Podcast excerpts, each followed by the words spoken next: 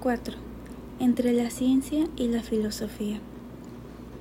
Recordemos que toda ciencia debe establecer descripciones objetivas basadas en aspectos observables y por tanto verificables de la realidad.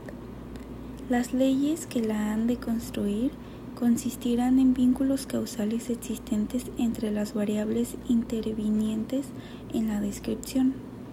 Además, el conocimiento deberá estar organizado en una forma axiomática, en forma similar a la ética establecida por Baruch de Spinoza, de 1632 a 1677. Tal tipo de organización no garantiza la veracidad de una descripción, sino que constituirá un requisito necesario para que las ciencias sociales adquieran el carácter científico que tanto se busca.